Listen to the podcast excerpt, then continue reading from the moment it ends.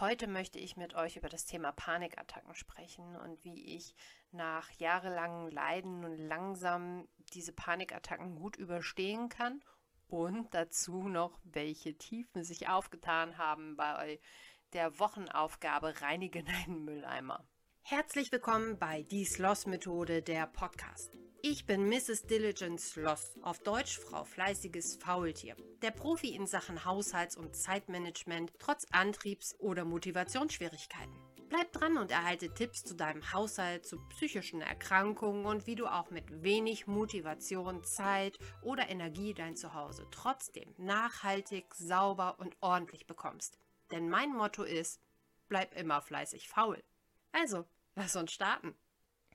Hallo, wer mich noch nicht kennt, mein Name ist Christine. Ich bin die Erfinderin der Sloss-Methode. Eine Methode für Menschen mit wenig Antrieb, Motivation oder Struktur.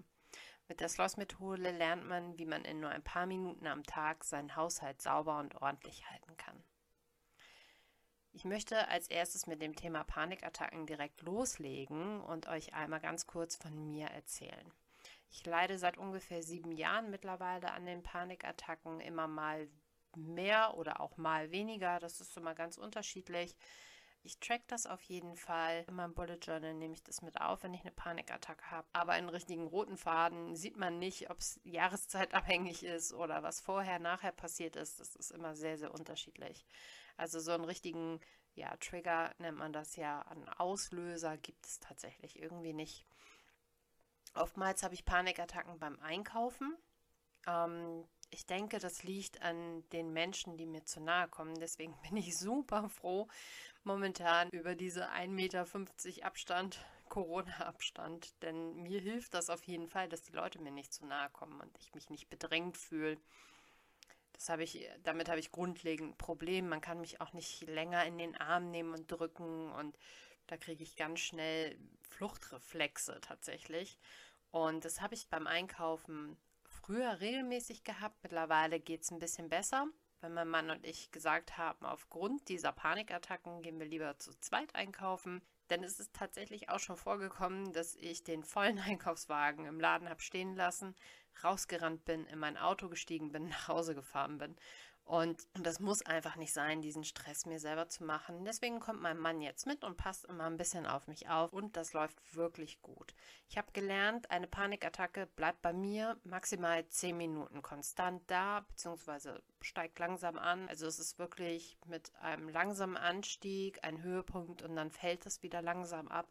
Das sind 10 Minuten. Das heißt, wenn ich merke, okay, es kommt eine Panikattacke auf und ich kriege dieses Beklemmungsgefühl und kann schlecht atmen, dann hole ich direkt schon instant mein Handy raus und mache den Timer an, um zu schauen, ähm, wie lange die Zeit vergangen ist, um mich auch damit ein bisschen abzulenken. Das funktioniert ganz gut. Wichtig ist auch, dass ich einen Einkaufswagen dann habe, woran ich mich festhalten kann, mich in eine Ecke stellen kann, mich ein bisschen schützen kann. Ich weiß auch nicht genau, warum mir das wichtig ist, aber mir ist das wichtig und alles, was ich gelernt habe, was mir gut tut, mache ich einfach. Und da nehme ich auch keine Rücksicht. Ich habe früher als junges Mädchen, bin ich regelmäßig umgekippt. So, ich hab, bin regelmäßig in Ohnmacht gefallen.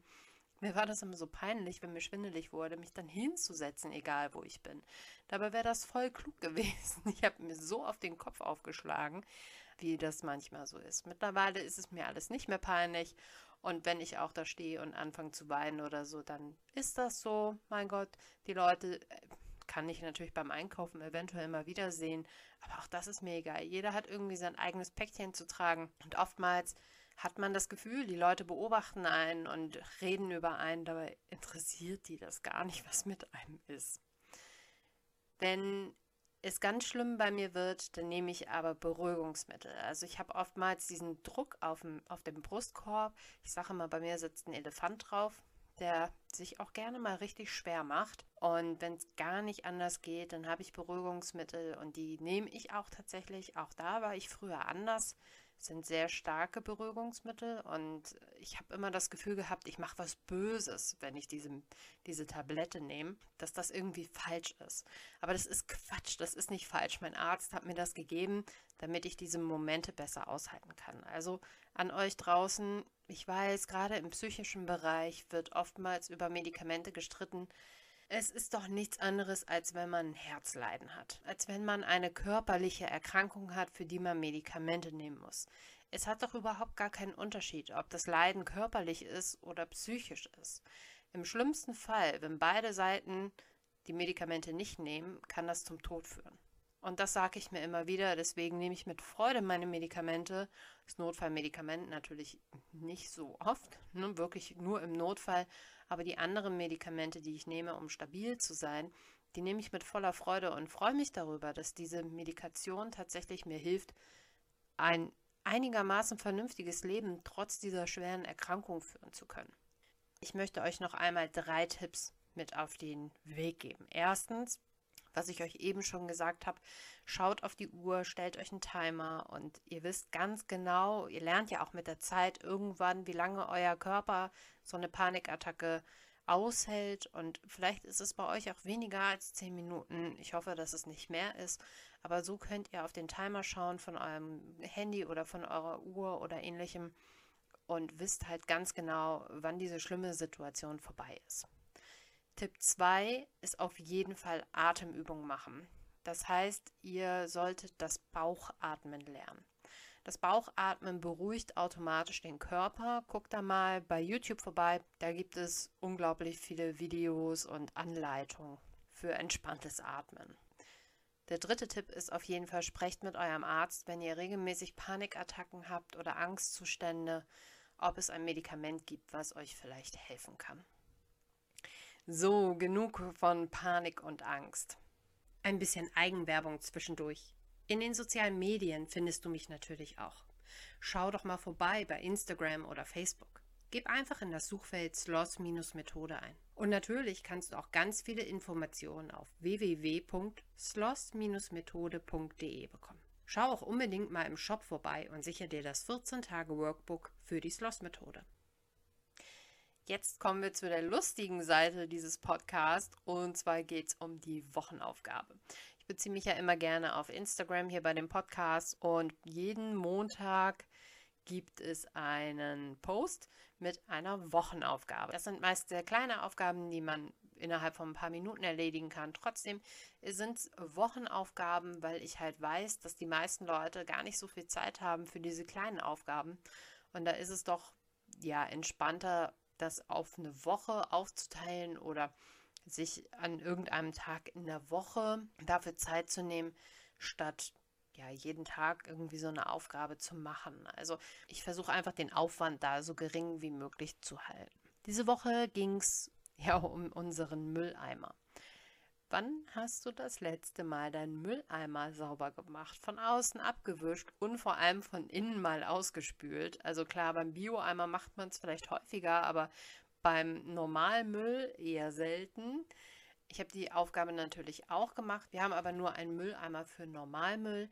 Trennung ist hier ein bisschen schwierig. Papier trennen wir auf jeden Fall, Normalmüll und Plastik. Für das Papier haben wir einen Korb oder aber eine Papiertüte vom Einkaufen. Ist immer unterschiedlich. Also es steht immer der Korb da, aber manchmal tun wir eine Papiertüte hin, dann ist es ein bisschen einfacher zu transportieren aus dem zweiten Stock.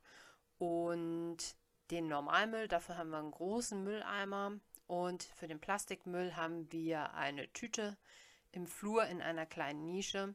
Anders haben wir leider keinen Platz dafür. Und Biomüll Geht leider bei uns nicht, haben wir gar keinen Mülleimer. Natürlich mache ich regelmäßig unseren Mülleimer von außen und auch mal von innen und an der Klappe und überall sauber von dem Normalmüll. Aber ich finde es super wichtig, das Ding auch mal richtig grundrein zu machen und mal auszuspülen und mal in jeder Ecke den Schmutz da rauszuholen. Aber was mich diese Woche bei der Aufgabe wirklich schockiert hat, war der Mülleimer von meinem Sohn. Mein Sohn macht sein Zimmer ja selbstständig mit der Sloss-Methode sauber. Also er räumt auf und er macht alles sauber. Man muss dazu sagen, er ist zwölf. Das kriegt er auch wunderbar hin. Ähm, nur hat so ein kleines Problemchen mit seinem Mülleimer. Ich weiß nicht warum, aber der quillt ständig über. Ich glaube, das ist aber so ein Kinderding. Das hatte ich als Kind früher auch. Oder ist es vielleicht nur so ein Familiending? Keine Ahnung. Ich habe meinem Sohn gesagt, er soll seinen Mülleimer einmal auslernen, weil ich den einmal sauber machen möchte. Und ich habe unzählige Kaugummis da drin gefunden. Das war eine scheiß. Oh. das war keine schöne Arbeit, diese Kaugummis daraus zu pulen. Und nach ein paar habe ich meinen Sohn dazu geholt, dass er dann die restlichen rauspulen kann. Das war wirklich absolut nicht toll. Aber jetzt ist es wieder sauber und ich glaube, dieses Mal wird er auch keine Kaugummis einfach so in den Mülleimer schmeißen, sondern schon darauf achten, dass die vielleicht in der Küche landen oder doch mal eine Tüte in seinen Mülleimer tun. Das hatte er nämlich die letzten Male immer irgendwie vergessen oder nicht gemacht. Wenn du mitgemacht hast oder jetzt mitmachen möchtest bei der Wochenaufgabe Reinige deinen Mülleimer, würde ich mich in erster Linie super doll darüber freuen. Und ich würde mich noch mehr freuen, wenn du mir vielleicht vorher-nachher Bilder schickst. Ich weiß, die Vorher-Bilder sind manchmal ein bisschen unangenehm, aber überhaupt gar kein Problem.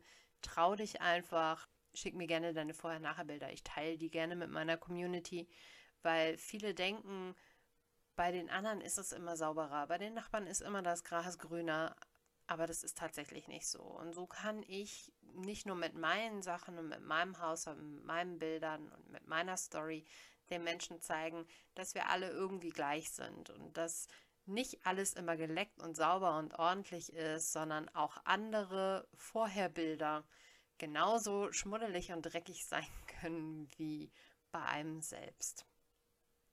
Ich freue mich, dass du heute dabei warst. Dies war ein sehr kurzer Podcast. Ich versuche mich hier ein bisschen kürzer zu halten, weil ich mich in letzter Zeit immer häufig verquatscht habe. Wenn du ein Wunschthema hast, dann schreib mir gerne auch bei Instagram einmal eine Nachricht oder eine E-Mail unter info at sloss-methode.de.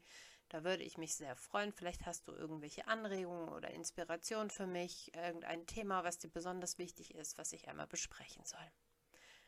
Wünsche dir einen wundervollen Tag oder Abend, kommt ganz drauf an, wie spät es gerade bei dir ist. Und denk immer dran, bleib fleißig faul.